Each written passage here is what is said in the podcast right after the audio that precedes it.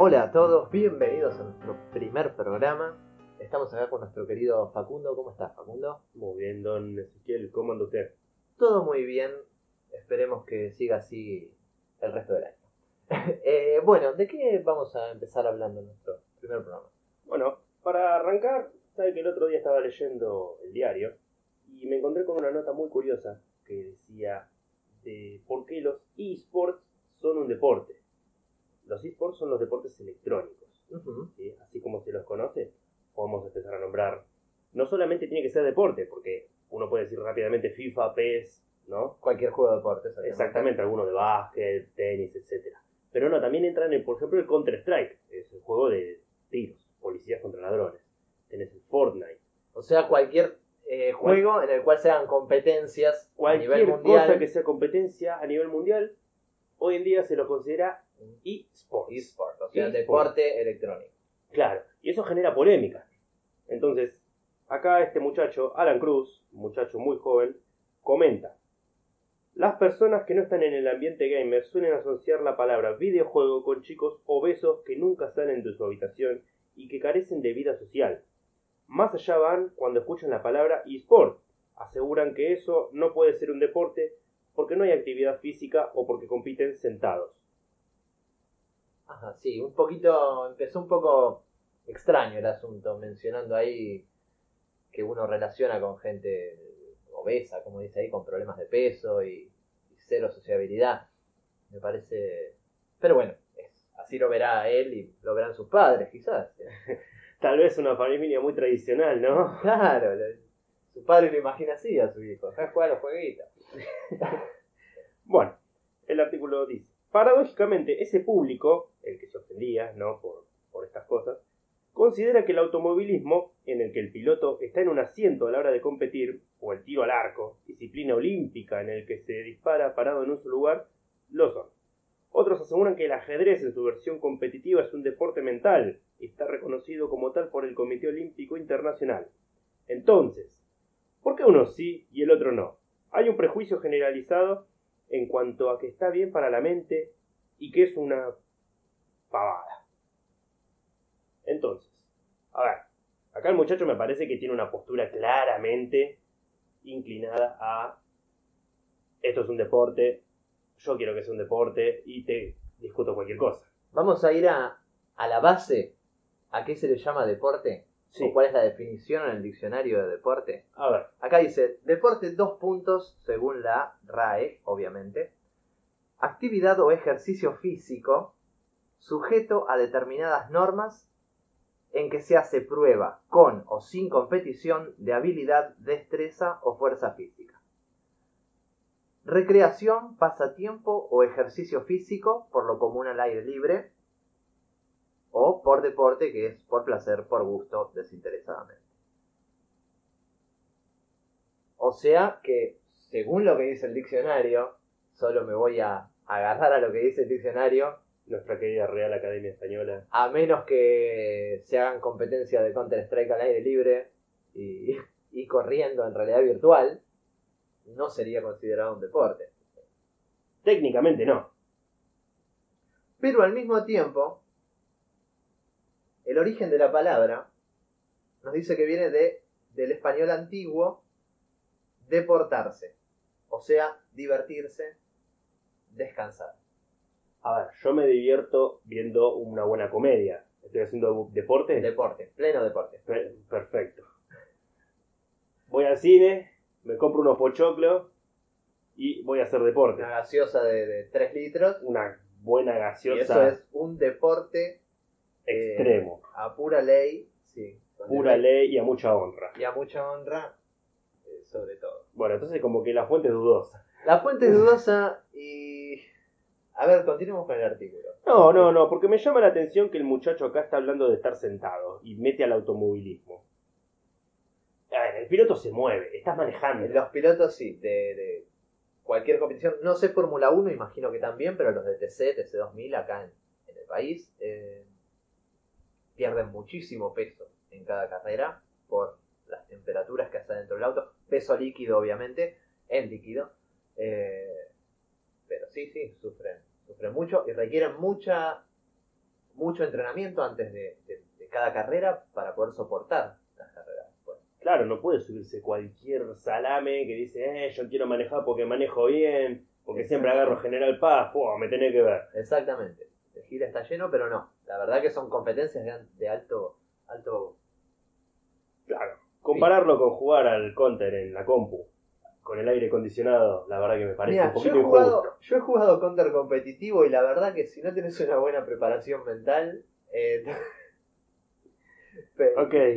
hacer rondas contra brasileros es muy difícil. Juegan demasiado bien los brasileros. bueno, pero no, no me imagino que esos brasileros tengan el físico de Cristiano Ronaldo. No, porque es portugués. Pero Cristiano Ronaldo es humano. De Ronaldinho sí. Ah, de Ronaldinho, Sí, sí. sí. Ah, o sea que. Si sos argentino te tenés que comparar con un argentino. Y de Ronaldo quizás también tengan el físico alguno. Del otro, bueno, está bien. Ese, ese, ese, si al final son todos unos obesos, los que juegan a esto, deja. Claro, por favor. Bueno, vamos a seguir con esto. Por favor. La imagen que más se viene a la mente si pensamos en alguien que juega ajedrez es una clase de genio, un crack de la táctica y la estrategia. Una persona que usa su cerebro al máximo para un juego muy mental. Y ahí viene. ¿Qué diferencia hay entre el ajedrez y el League of Legends o el Counter-Strike? Me ¿Las parece. digo o me van a censurar? Si las digo. A ver, qué sé yo. No, igual hay algo. En el ajedrez, tanto como en el, en el League of Legends, es, la estrategia se repite una y otra vez. En el ajedrez no es que el tipo que se sienta planeó una super estrategia y la desarrolló. No, las estrategias ya están hechas. El tipo se aprende todas las estrategias de memoria y el rival sabe todas las contraestrategias de memoria. Y así se juega el ajedrez. En el League of Legends es lo mismo. Vos vas jugando y depende cómo veas que está actuando el rival, contraactúas vos, pero ya sabés las, las estrategias. No es que las vas creando en el camino. Oh, mandaré a mi ejército a las montañas para que bajen. No, ya está hecho y. Sí, a ver. Me parece que hay un poco de diferencia. Según esto dice, para sorpresa de muchos, en estos esports no gana quien aprieta más rápido un botón, sino que hay que utilizar tanto o más el cerebro. Tener sus juegos, ¿no? Por eso, por eso. Es. En algunos sí, yo no voy a negar de. A ver, básicamente el Counter-Strike es correr y encontrar al tipo y pegar un tiro. Eso- ¿Cuánta estrategia eso, puedes eso lo, utilizar? eso lo decís porque no jugaste contra brasileños. Ah, otra vez. A vos te dejó No, marcado. los que eso. juegan en competencia competitivo a, a nivel mundial entrenan en equipo horas y horas y horas porque tienen que saber cómo se mueve el, el compañero. Tiene mucha estrategia el juego.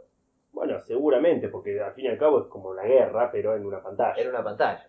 Exactamente. Ahora, no, no, sí. compararlo con la inteligencia de alguien que juega al ajedrez.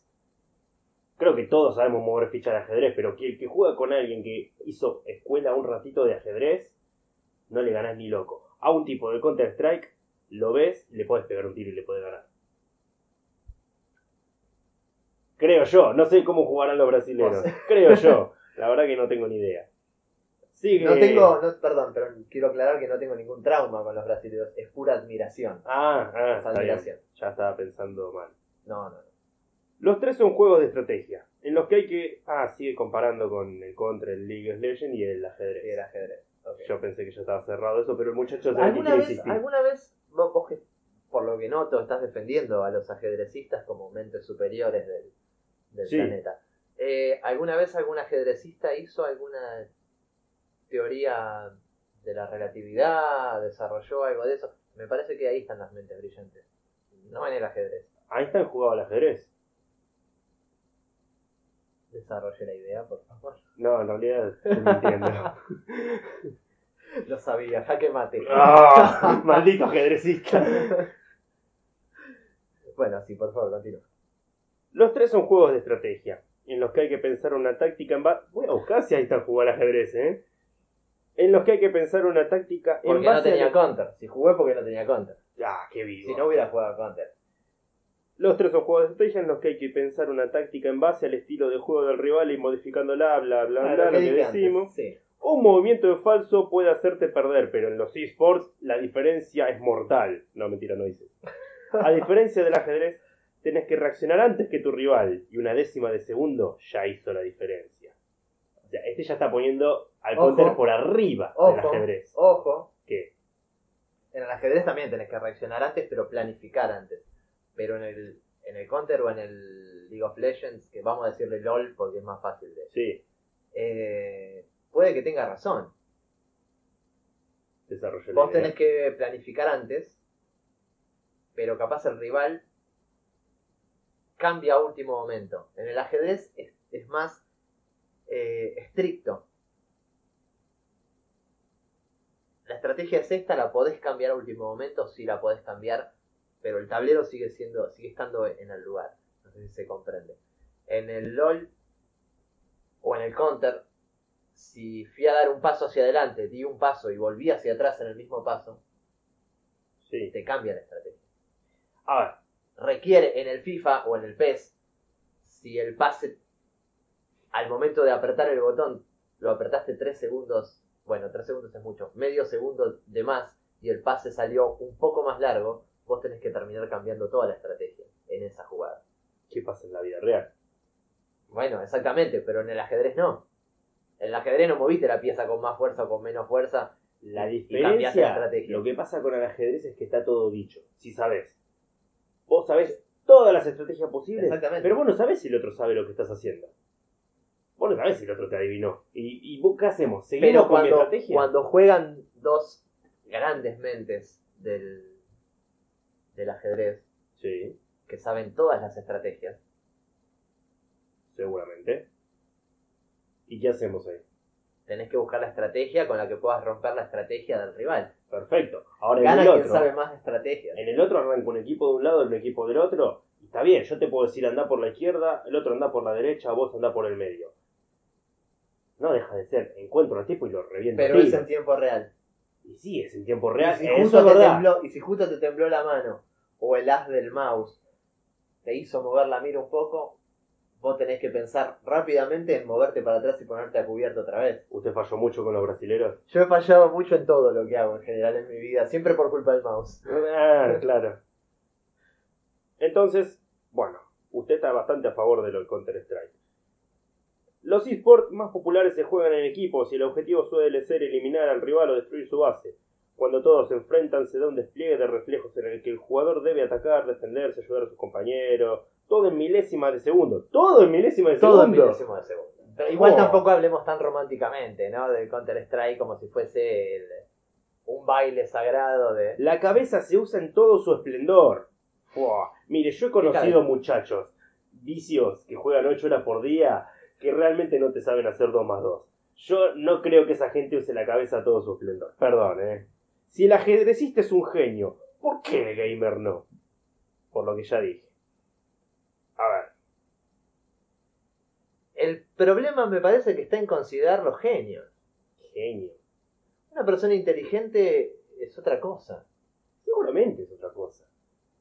Eh, la inteligencia pasa por otro lado, la inteligencia real. Capaz hay que segmentar un poco. Podés ser un genio del Counter-Strike, un genio del ajedrez, pero genio en la vida. Claro, pero podés ser un genio del fútbol, podés ser Messi, ser un genio del mundo, Pero no te pero no sabe hablar. no sabe hablar.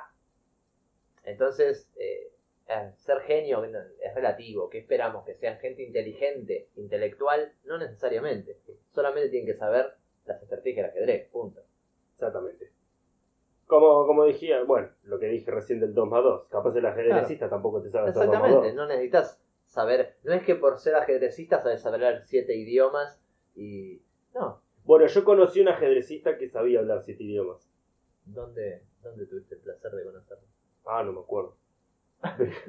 Pero lo conocí, ¿eh? Ah, claro, era él el que recordaba, vos no. claro, por eso seguro vos me recuerda. Yo, yo no juego al ajedrez, yo Claro. no soy un genio. La memoria no, no da para No, eso. no, a mí me gusta el counter. Perdón, perdón. Entre comillas, pero esas cosas hacen mal a la salud y a la mente, argumentan algunos. Resulta que, contrario a lo que muchos creen, jugar videojuegos trae sus beneficios. Bueno, me parece que acá el muchacho Sí, está al- alzando la bandera. Claro. Eh, resulta que. ¿Dónde está? Según un estudio de una universidad, qué sé yo, quienes practican esta disciplina mejoran sus reflejos, pueden tomar decisiones más rápido, aprenden más fácilmente y les es más sencillo realizar diferentes tareas de forma simultánea. Bueno, sí, en el counter. Pero el tipo no te va a lavar los platos, cocinar y después te pone la mesa. Al mismo tiempo. al mismo tiempo y te controla una cocina, los tiempos, se me cocinó el vacío, mirá, anda poniendo los chorizos, no. El tipo capaz no sabe hacer nada. ¿Sabes? Bueno, Para disparar. En el counter. disparar en el con. Arma real no sabemos tampoco. Claro, ahí le pega un culatazo y se rompió el hombro. Además del ajedrez, son varias las disciplinas que consideran deportivas, según el COI. No me dice qué es el COI. Disculpe. Insultas no, eh. Perdón, salud. Gracias. En el que el movimiento con el cuerpo es mínimo y se usa más la cabeza. Automovilismo, ciclismo, bowling, bridge, buah. Ah, bridge es un juego de cartas, buah, eso no es deporte. Billar. No es al aire libre. Lo mismo Acá la mesa al patio y. Igual billar afuera. al vi- y- pero el viento te va a mover las bolas.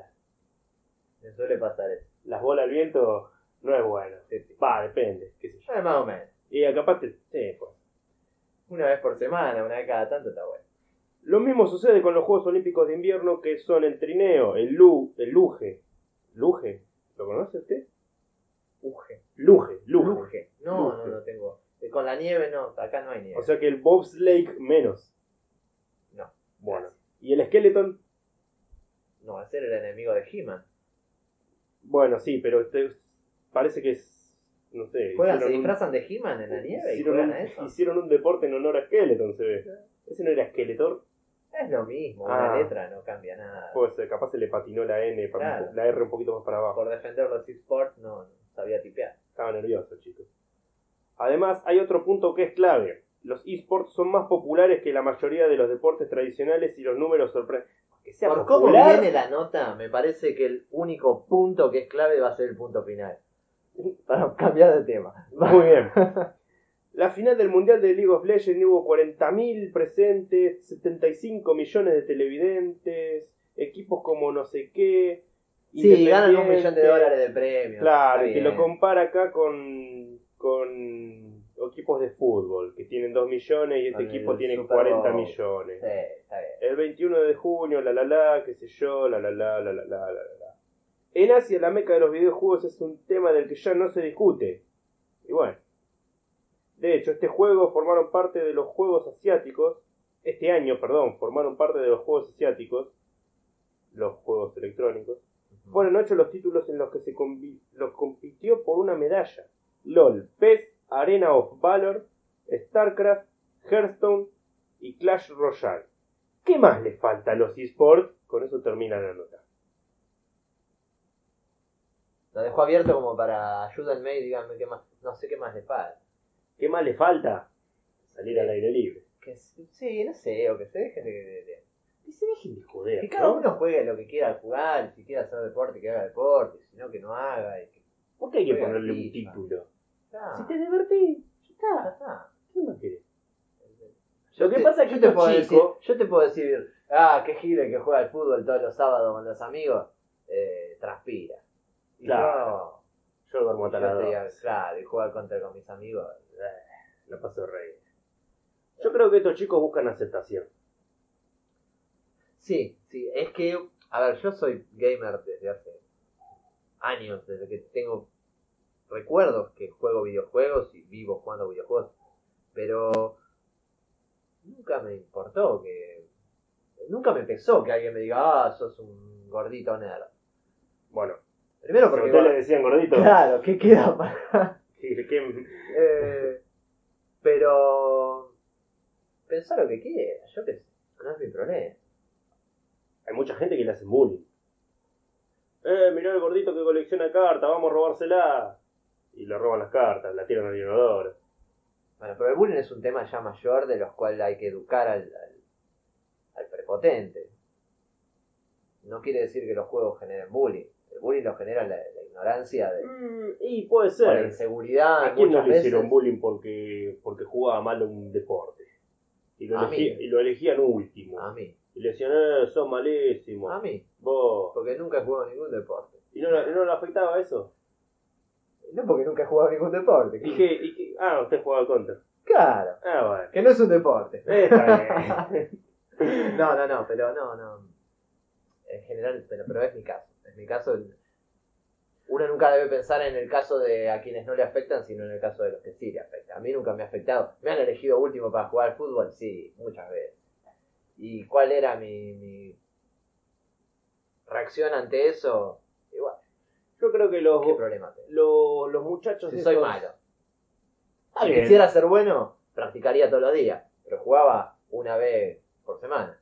Yo creo que los chicos estos buscan la aceptación, quieren sacarse la etiqueta del gordito que, que se sienta a jugar, eh, mira, ¿qué, qué haces vos? Y yo juego al contra, ah, sos un un gordito gordito. vicio. No un tenés amigos. No tenés amigos, claro. Sí, sí. Mirá, un- una, una mina ni en pedo. Perdón. No, no, sí, es que es lo que dicen normalmente de, de cualquier gamer. El Claro. punto es que Pero de ahí, a querer ponerse la etiqueta de deportista. me parece ya... sí, me Porque si vamos al caso, al deportista se lo considera hueco. El ajedrez tampoco es deporte. No, ni- no, no, no. no. A eso No, vamos. no, Se te vuelan las fichas Es si uno de los... libre. Es un... Estamos todos locos. Bueno, empiezo Yo al y... final no sé para qué queremos salir al aire libre, se te vuela todo. No, por eso, a menos que se, estés en una, unas plazas de, Central Park, viste, que juegan los abuelos al ajedrez, se reúnen ahí a Pero 80. Te llegan hojitas. Pero es como jugar a las árboles. bochas. Es molesto. Las hojitas de los Las, árboles. las, las, las ardillas que te roban el, el rey la el, reina. el polen. Después está, está estornudando uno por ahí. Es una locura. Con el, con el puff para cuando sos asmático, los viejos asmáticos, todo Uh, sí. ahí. Y las ardillas se lo roban. Y también. las, ar- no, las ardillas. Las son- ardillas se roban. Qué cosa rara, ¿eh? Las ardillas. Porque son tan lindas. Cuando vos la ves, decís, qué lindo bicho, qué Y te simpático. tierran una nuez en Sí. el patio de tu Mal, casa. Te muerden. Si las tocaste se te cae el dedo porque te contagian 300 enfermedades peor que las palomas, pero las, pa- las palomas son feas al menos. No vas a ir a tocar una paloma porque está ahí. Alguna Claro. ardilla es como... Mira, qué linda. En fin. Para cerrar el, Sí. el segmento. Los esports y los deportes en general que no requieren un entrenamiento físico y ¿Son deportes o no son deportes? Para mí que no. ¿No? Y bueno, vamos con el no. Y bueno, al fin y al cabo, Vamos que cada uno haga lo que más Que le cada uno, y no voy a dejar de jugar videojuegos porque no sean un deporte. Exactamente. Es así. Perfecto. Pero quería cerrar con. Eso no es. ¿Qué, qué, qué es? ¿Qué es entonces? Le dejamos a ustedes que decidan. Por favor, ayúdenos a aclarar esta duda. Sí. ¿no? Porque al final creo que ninguno de los dos presentó un argumento convincente. No existen argumentos convincentes en este mundo porque todo es verdad y nada está permitido. Perfectamente. Y volvamos con los juegos. Aunque ese juego lo dijiste al revés. Es nada es verdad, todo está permitido. ¿Y yo qué dije? Todo es verdad, nada está permitido. No hay ninguna. Yo no dije eso. No conozco ni siquiera esa frase. Pausa.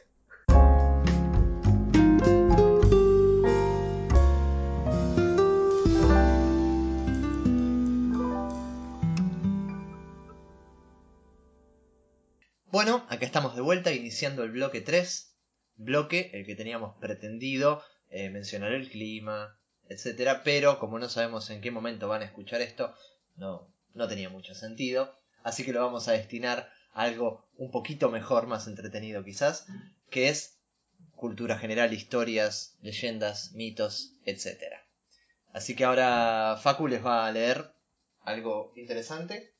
Que de última, si no les gusta, volvemos al tema del clima. Lo hacemos práctico, hacemos felices a todos. Exactamente. Hoy voy a hablar de Teseo. Teseo es el héroe griego que todos conocimos en la primaria, en la secundaria, como el típico, el típico, el tipo que peleó contra el Minotauro, nada más ni nada menos. Una buena hazaña, pero fue mucho más que eso. Y eso, sin embargo, no lo enseñan. Es un tipo con muchas historias y se ha cruzado con muchos personajes. La historia de Teseo arranca así. Fue un mítico rey de Atenas, hijo de Etra y Egeo, aunque según otra tradición fue su padre Poseidón, el dios del mar. El rey Egeo, que no había tenido hijos con su esposa, consultó al oráculo de Delfos, que le respondió No abras tu odre hasta que regreses a Atena. Odre es una piel de algún animal cocida y pegada preparada para guardar o contener líquidos. Gracias por explicar. Por favor. Bueno. Egeo no entendió nada. Los oráculos eran así. Piteo, rey de Tresén y padre de Etra, sí lo entendió. Básicamente lo que quiso decir el oráculo era que si llegaba a Atenas sin hacer el amor con nadie, iba a tener un hijo con la primera con la que se acueste. O sea que estaba ahí el otro tipo sin que lo invitaran. Estaba escuchando las cosas del oráculo porque de chusma nomás. Él, él estaba haciendo la segunda al amigo. Ah, eran amigos. Ah, está, está. Eran amigos. Claro, porque yo dije que estaba ahí atrás escuchando las cosas. De... No, no, no, Pasatiempo, dos puntos, escuchar el oráculo, Claro. lo que le dicen los demás. No abras tu odre hasta que regreses a Atenas. Se hace un poco más claro gracias a Piteo. Piteo deseaba que su hija diera luz al heredero del trono ateniense, así que emborrachó a Egeo y así consiguió que embarazara a Etra, su hija. En la noche en la que también quedó en la que quedó embarazada, se creía que también Poseidón la había poseído. A la Valga chica. la redundancia. Claro. Según dicen, Piteo difundió esta versión solo para que Teseo fuese considerado hijo de Poseidón, quien era muy reverenciado en su tierra. Ahora, yo acá no entiendo qué quería Piteo, porque si es hijo de, Pe- de Poseidón, no va a ser de Geo. Por lo tanto, su plan de borrachar al rey para hacer que su hija dé al heredero de Atenas no tiene sentido. Sí, Con no. él no va a tener nada que ver. No, aparte, qué mejor que sea hija de un dios antes que sea hija de un rey. Bueno, sí, Digo. es mejor. Pero bueno, Claro, pero no es nadie. pero es una mina que Claro. tuvo un hijo con un dios. Una mina que se midió. ¿Algunos se acuerdan de la mamá de Hércules? No. No, es ¿Se verdad. acuerdan de, de, de Zeus? Pero se acuerdan de la mamá de Jesús. No, pero estamos hablando de diferentes cosas, ah, en caballero. otra parte del mundo. Perdón, pero Mil sí, sí, disculpas. ya llegaremos a ese. Porque también está contestando. No, no, no. Tras el nacimiento de Teseo, Egeo, por temor a sus sobrinos que querían el trono, decidió que su hijo no pasara la niñez con él y escondió su espada y sus sandalias bajo una roca que el niño no debía mover hasta que fuera lo suficientemente fuerte. Así que la infancia de Teseo transcurrió en una compañía de su madre y su abuelo en la ciudad de Tresén. Cuando cumplió los 16 años, su madre le reveló el secreto de su paternidad y llegado a esta edad, Teseo pudo levantar la piedra, calzarse las sandalias y envainar la espada de su padre e iniciar su viaje a Atenas para ser reconocido como hijo del rey. Ok, un chico promiscuo de- en fuerza, digo, a los 16 años levantando Sí. una piedra. Así iniciamos con la historia de Teseo, que como vemos ya desde su nacimiento, iba a tener una vida extraordinaria por las andanzas de su padre alcohólico. Y lo, ¿Quién emborra- pudiera? y lo emborrachaban así nomás, le deja las cosas abajo de una piedra. Dejémonos ¿Quién de pudiera tener una, una gran vida por las, hazañas- por las hazañas de mi padre alcohólico? Exactamente. Y no golpes en la piel. Y una infancia traumática. Aparte el tipo dijo, a este lo emborracho, que le dé a mi hija. El tipo, sí, vamos, eh, no entendía nada. Se me hace a mí, ¿no? Por mucho menos lo hubiera hecho. Desde muy joven se destacaba por su fuerza y su valentía, y se fue para Atenas para conocer a su padre sin temer a los peligros que podía encontrar en el camino. Al contrario, deseaba emular a su amigo Heracles, Hércules para todos, Claro. a quien le unió una buena amistad. Ya vamos a ver. Lo acompañó en varias hazañas. Ok. En el camino se cruzó con Perifetes, un rengo que mataba a los viajeros con una masa. Así. Todo porque tenía, tenía Así. mucho odio por su nombre.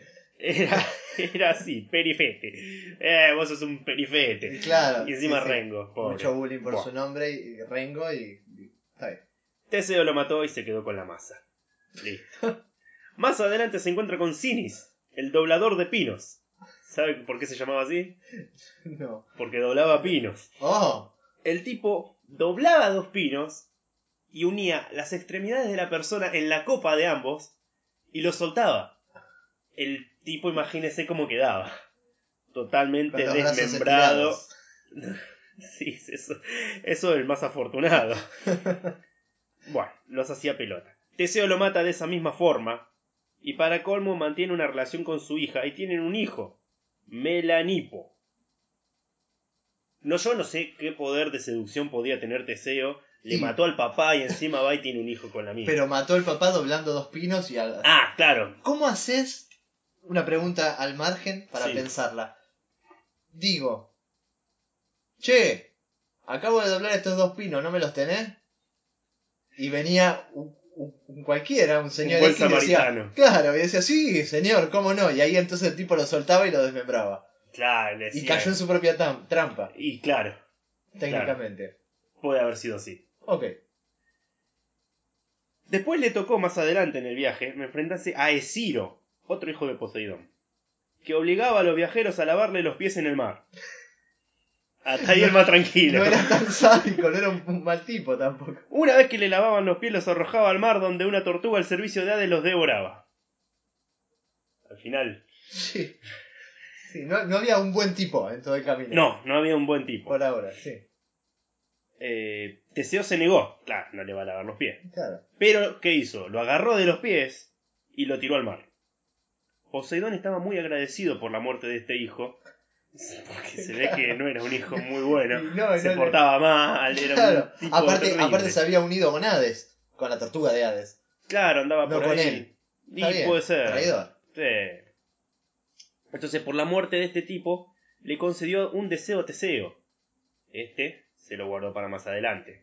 Vivo, vivo Teseo, vivo. Dijo, ahora no lo necesito. Si Claro. si voy bien. Claro, voy voy matando a todos por ahora. Yo ahí ya pegué media vuelta y me volví a casa. Más adelante en su camino se encuentra con Cerción, que retaba a los viajeros a luchar con él en un duelo desigual y nadie lo vencía. Solo Teseo lo hizo, levantándolo y arrojándolo fuertemente contra el piso.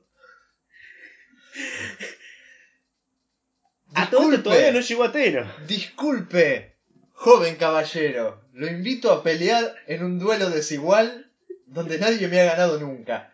Ah, sí. Decía el hombre. Ya vas a ver. Voy a ser el primero. Vení que te ato los cordones. Claro, Y ahí lo agarró. te y- lavo las patas en el mar. Claro. No lejos de ahí vivía Procustes, un bandido que tenía el hábito de tomar a los transeúntes para deformarlos. Primero los seducía, los ataba a la cama y amordazaba. Hasta ahí un juego sexual. Sí. Y de ahí, buah, arrancaba el hábito. Teseo, ya era experto en, en ser un agente del karma, lo eliminó de la misma manera. Un seductor nato, Teseo. Teseo. Un vivo. Teseo partió desde su casa hasta Atenas y en el camino mató cinco tipos, tuvo un hijo, al o- sedujo, tuvo una relación homosexual. Se Impresionante. guardó un deseo de un dios. Sí, guardé un deseo. No, no, no, impresionante, impresionante. Bueno, todos estos eran hijos de dioses. Claro, no lo hacía cualquier Teseo, no andaba con chiquitas, ¿eh? Todavía no había llegado a Atenas. Bueno, como dije, mató a cinco tipos, tenía un hijo, que vaya uno a saber dónde quedó. Este, se cruzó con todos los psicópatas que podía.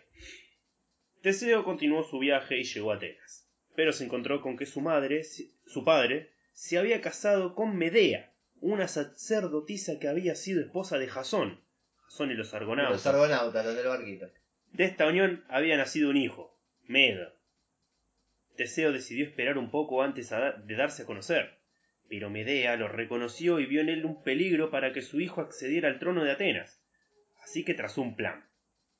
El joven había acudido al palacio de incógnito precisamente para evitar algún problema, y ella aprovechó esto para convencer a Egeo, seguramente estaba borracho, de que el recién llegado era un traidor. Y el rey dijo, sí, vamos a matarlo. Dijo, que vaya a pelear contra el toro de maratón. Ese toro ya le voy a contar quién era. El toro fue derrotado, lo, Teseo lo mató, y fue invitado a un banquete en el palacio para celebrar la victoria. Y una vez allí, Egeo, ya debía estar en un coma antílico, puso veneno que le había dado Medea en la copa del muchacho. Para cortar la carne, del, para dar el primer corte, una Sí, sí. Teseo sacó la espada que le había obtenido debajo de la piedra. Ah, que estaba un poco doblada y apretada por tanto tiempo, pero. Puede ser. Sí.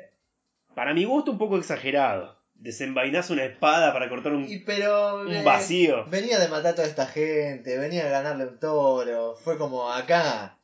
Con un la cuchillito pongo alcanza. Totalmente. No, Tenés pero. ahí una... Andás a ver, en el banquete tenés unas milanesas, unos sanguchitos de miga. Tenés que hacer gala de toda tu hombría. Eh, bueno. Egeo se despabiló y reconoció el arma. Comprendió lo que ocurría y le sacó la copa al hijo de los labios. O sea, el tipo tenía la espada en una mano, la copa en otra, Estaba- y con una iba a cortar, con la otra iba a tomar. Una locura. Eh. Teseo, Teseo no perdió el tiempo. Como fracasó su plan, Medea decidió ir con su hijo.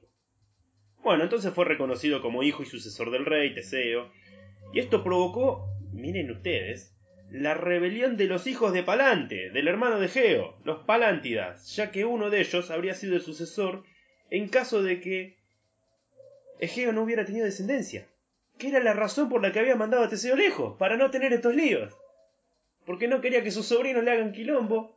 Y al final pero, los tuvo. Pero habría tenido otro hijo con, con la otra mina, entonces igual iba a tener... El vino es un y problema. con el en nene estaba todo bien. Con este medo, que al final lo sacaron a patada. ¿Qué culpa tiene Yo no quería nada, decía el tipo. No, no, terrible, terrible. Bueno. Teseo llegó justo cuando los primos estaban medio podridos, no sé.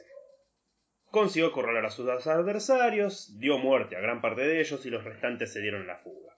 Teseo fue aclamado por todos los atenienses y reconocido como futuro rey. Aquí nos enteramos que Atenas debía enviar un tributo al rey Minos de Creta, que consistía en el sacrificio de siete doncellas y siete jóvenes que serían devorados por el monstruo Minotauro, y que fue una condición impuesta tras la expedición militar de Minos contra Atenas para vengar la muerte de su hijo Androgeo. Sí. ¿Qué había pasado acá? Resulta que Androgeo era un atleta muy bueno que un día fue a competir a Atenas y venció a todos. Egeo, este rey es tremendo, Sí. de envidia nomás, le dice anda a pelear con el toro de maratón. Ya sabemos que el que mató al toro fue Teseo. Así que Androgeo se sabe que no tuvo éxito. Y murió. Ahora, el rey Minos no era nada inocente en todo este asunto, ya que ese toro feroz es nada más ni nada menos que un toro majestuoso que Minos no sacrificó para Poseidón cuando éste se lo pidió. Y el dios estaba tan furioso que enloqueció a la esposa de Minos para que se enamore del toro. Y tuvieron al Minotauro. Y entonces el, toro enloqueció. Vaya parto. Pobre mujer. Pobre. También, ¿no? Hay que ver si salió del lado de los cuernos. o- Capaz fue una cesárea. Esto enloqueció al toro, imagínese. Le salió un minotauro, ¡buah! se volvió loco y empezó a correr para todos lados, mataba a el que se le cruce. El minotauro fue encerrado en un laberinto donde el rey lo alimentaba con estas 14 personas. En fin, El nadie primer- hacía lo que le correspondía. El primer toro carnívoro de la historia debe ser. Y esa debía ser la parte humana. Pero bueno. Sí, detalles. Continuamos. Teseo se ofreció a ser uno de los 14 jóvenes para matar al Minotauro. Ya había matado al padre, así que fe no le faltaba. Los barcos llevaban velas negras, atención al detalle, y Egeo le pidió que si sobrevivía, las cambiara por blancas, para que desde antes él sepa que su hijo estaba vivo, cuando lo vea allá por el horizonte. A modo de curiosidad, aquí descubrimos que Egeo no era su padre, sino Poseidón. Teseo tiene una pelea con Minos en los barcos, y para probar su linaje tuvo que recuperar un anillo que Minos arrojó al mar. Unos delfines lo guían y la esposa de Poseidón que estaba abajo se lo devuelve. Así que las Palántida, Medea, todos tenían razón en estar enojados. Ellos tenían derecho a gobernar Atenas. Claro. Pero en fin, cuando llegan a Creta, y Teseo terrible, unas aventuras, Un tipo con suerte, le diría, por ahora. tipo con... sí. Cuando llegan a Creta, la hija de Minos, Ariadna, se enamora de Teseo, lo ayuda a vencer al Minotauro. Acá empieza toda la historia que ya todos conocemos, o la mayoría. Para que no se pierda en el laberinto, le da un ovillo para que se pueda guiar. Teseo encontró al Minotauro y le dio muerte a puñetazos. Esta vez, Como bien macho. sin ejecutar nada de la- del karma que venía teniendo él, no se lo comió. Ariadna estaba muy enamorada y le pide a Teseo que la lleve con él. Este accede y se va. Por la noche se le aparece Dionisio, el dios del vino, en un sueño a Teseo, y le dice que Ariadna le va a traer líos. Tragedia, quilombo. Así que Teseo la deja tirada en una isla y se vuelve para Atenas. Y al final todo mentira. Dionisio la quería para él. Es que no sé cómo le crees al dios del vino. Cosa de. Ya no, no te quedó de- nada de tu viejo que era alcohólico. Le va a creer al dios del vino. Es- son problemas con los padres. Bueno, a Ariadna mal no le fue porque después terminó bien con, con Dionisio, se llevaron bien, por suerte. A la vuelta Teseo se olvidó de cambiar las velas negras por blancas y el rey Egeo se suicidó tirándose al mar creyendo que su hijo estaba muerto. Por no esperar. No podía esperar un segundo más el viejo. Bueno, y ahí salió el nombre al mar Egeo. Interesante. Teseo entonces se transforma en rey. Sus aventuras continúan. ¿Ves que es un tipo con suerte? Es un tipo Se con olvidó de cambiar las velas, llega y es rey. Encima se. Y chavo el padre alcohólico, que seguramente Claro. si se portaba mal le daba cintazos. En una ocasión acompañó a Hércules a hacer uno de sus trabajos, robar el cinturón de Hipólita. La raptó, Teseo, a la Amazona, y estas atacaron a Atenas. De esta relación medio extraña nació Hipólito. La secuestró, tuvo un hijo. Listo. el degenerado de su padre se casó con Fedra, que era hermana de Ariadna, la que dejó tirada allá ¿De en mi la isla. Padre? Su ¿Por qué metes a mi padre en esto? No, no, no su padre, el padre de Teseo. Ah, perdón, perdón. No, no, por favor, perdón. Bueno, ¿dónde nos quedamos? Eh, Afrodita estaba despechada porque Hipólito, el hijo de Teseo, no la veneraba. Y entonces hace que Fedra quiera enamorarlo. O sea, su madrastra. Hipólita la rechaza y ésta se suicida. Para defender su honor, una nodriza inventa que Hipólito intentó violarla. Teseo se entera, se acuerda del deseo que le debía a Poseidón hace mucho, cuando ma- mató al que le pedía que le laven los pies, y le dijo, che, matalo al pibe porque me salió re mal. Entonces el dios le mandó unas olas a Hipólito. Perdón, pero qué gana de desperdiciar un deseo. Sí, Digo, mataste a, a 35.000 personas, lo podría haber matado vos al pibe. ¿Qué te iba a traer? aparte que se le iba a esperar el pibe. Por eso. De última. Bueno, el tipo gastó el deseo así. Y finalizando todo esto, falta poquito ya, contaremos la mala influencia que resultó para Teseo su amigo Piritó. Juntos hicieron muchas cosas. Fueron en algunas misiones con los argonautas, cazaron un jabalí, se agarraron a piña con unos centauros en una boda. Un lío bárbaro. Pero Cosas la- normales de esa época. Claro, los centauros habían tomado mucho. Se eh, casa cazón. se casaron y estaban los tipos y ya no controlaban su parte de caballo, no iban al baño como corresponde, un lío bárbaro y terminaron todos a las piñas. Típico de Minotauros, centauros. Sentados. Pero se la mandaron cuando fueron a buscar esposa. Un día dijeron, che, nos tenemos que casar. Pirito, vamos a buscar esposa. Elegí una. Ya tenemos 13 años, debemos casarnos. Exactamente. Pe- Pero espérame que busque la espada abajo de las piedras, dijo. Entonces dijeron, elegí una mina. Así, eran así los tipos, ¿eh? elegí, vos elegí. Teseo eligió a Helena, la de Troya. Helena Ah. de Troya. Siempre metía en quilombo a esta chica, pobre. Pero, ¿qué era una nena?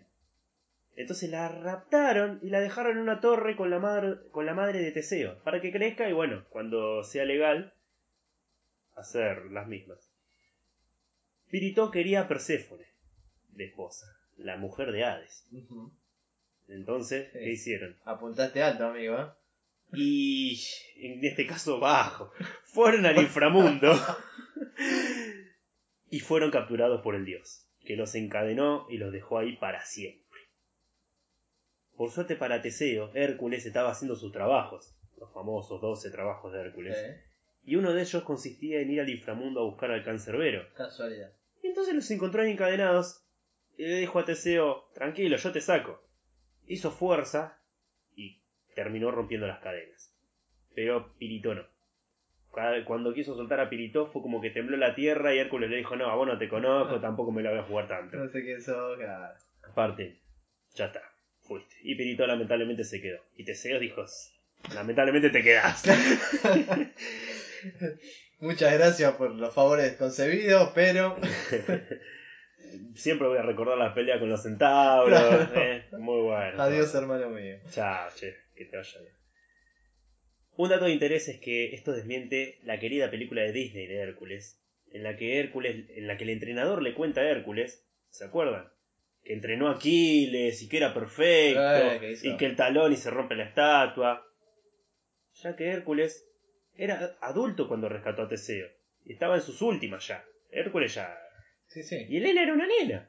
Así que Aquiles lógicamente también lo era. Aquiles todavía no había pasado en la época de Hércules joven. Claro. Así que dato de color.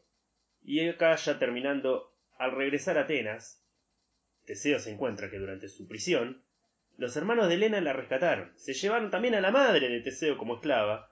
Los hijos de Teseo se fueron todos y el trono lo agarró otro tipo, Menesteo. Una vez que volvió a Atenas, Menesteo lo expulsó, le dijo, nada, nada, vos te vas. Y se quiso establecer en la ciudad de Esiro, donde además tenía posesiones Teseo. Era un terrateniente tremendo. Ujú, Lo noto. Los habitantes de Ciro lo recibieron aclamándolo, claro, vino Teseo, miren, el que se- hacía un montón de cosas. El que mató al doblador de pino. Ese mismo, ¿se acuerdan? Ese. Así que Licomedes, rey de la isla de Ciro, decidió darle la muerte. Para ello hizo que se lanzara desde lo alto de un precipicio. ¿Cómo hizo? No sé. Pero se ve que esta gente tenía esos temitas de confianza. Sí, es algo complejo porque es como que toda la gente lo aclama y todo y el rey dice, ¡Oh! Volvió el héroe. Te voy a regalar el suicidio. Tenían ese complejo de, de envidia, ¿no? Los reyes, el otro que le mataba al hijo que Androgeo. Los mismos dioses eran Sí, celosos. los, los- los dioses eran bastante... eran bastante problemáticos. En fin, se dice que un oráculo había ordenado que en 1476... eh, perdón, me fui a la mía. Se dice que un oráculo había ordenado en 476 a.C. Sí. llevar los huesos de Teseo desde la isla a Atenas. Así por lo menos muere en su hogar. O por lo menos Descansa. Porque claro, no, no, estaba Ya todo había- roto. Había mucho. Se cayó del precipicio y en vez de curarlo, che, llévenlo que este. No, pero estoy vivo. No, no, no, disculpe, señor. Anda a morir a tu tierra. Claro, ya está. Efectivamente, los supuestos huesos fueron llevados a Atenas por Simón y guardados en Teseión. Y así finaliza la historia de uno de los principales, los más importantes héroes de la mitología griega. Un psicópata, Eh, en una- pocas palabras. Un tipo con suerte, lo voy a, a reafirmar, Buscador de pleitos. donde... Hay que entenderlo Pero los tipos con suerte suelen buscar pleito, Hay que porque entender. sabe que ganan. Tiene el papá alcohólico. Sí, ha tenido una infancia difícil que no se nombra ahí como tal. Claro, uno siempre dice, ah, vivían en los campos. Sí, vivían en los campos. No, estaba difícil. Y encima si tenés la espada bajo de una piedra. Tenés que esperar y no Sí, sabés tu no. historia hasta los 16 años. No, No, tremendo. pero igualmente, reitero, es, eh, me parece un tipo con mucha... Donde el tipo pisó, triunfó. Donde el tipo pisó triunfo. Excepto Al final. al final. Y sí, todos. donde terminan es Sí. en el final, así que. Sí, normalmente Ahí es donde, donde se la acaba cosa la termina suerte. es donde se acaba la suerte. O donde se acaba la suerte es donde termina. Mejor así. Es muy, muy. Muy interesante y de hecho se merece una película. Merece una buena Merece película. una película. Pero ¿cómo se tomará la gente todo el tema de secuestró a Hipólita, tuvo un hijo ahí en el camino, ese mini, mini lopo, y lo dejó tirado ahí? Como la, se toma la gente todo. Si pones un actor lindo de Hollywood, bien. Ah, Y si no, eh, no. pausa.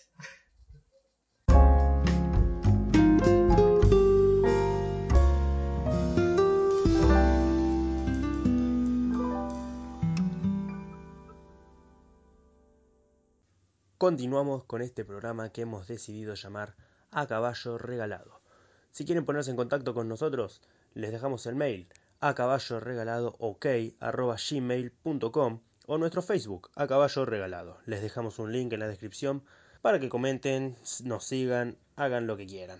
Si les gusta, si no les gusta, si somos un desastre, si no... Bueno, ustedes lo entienden.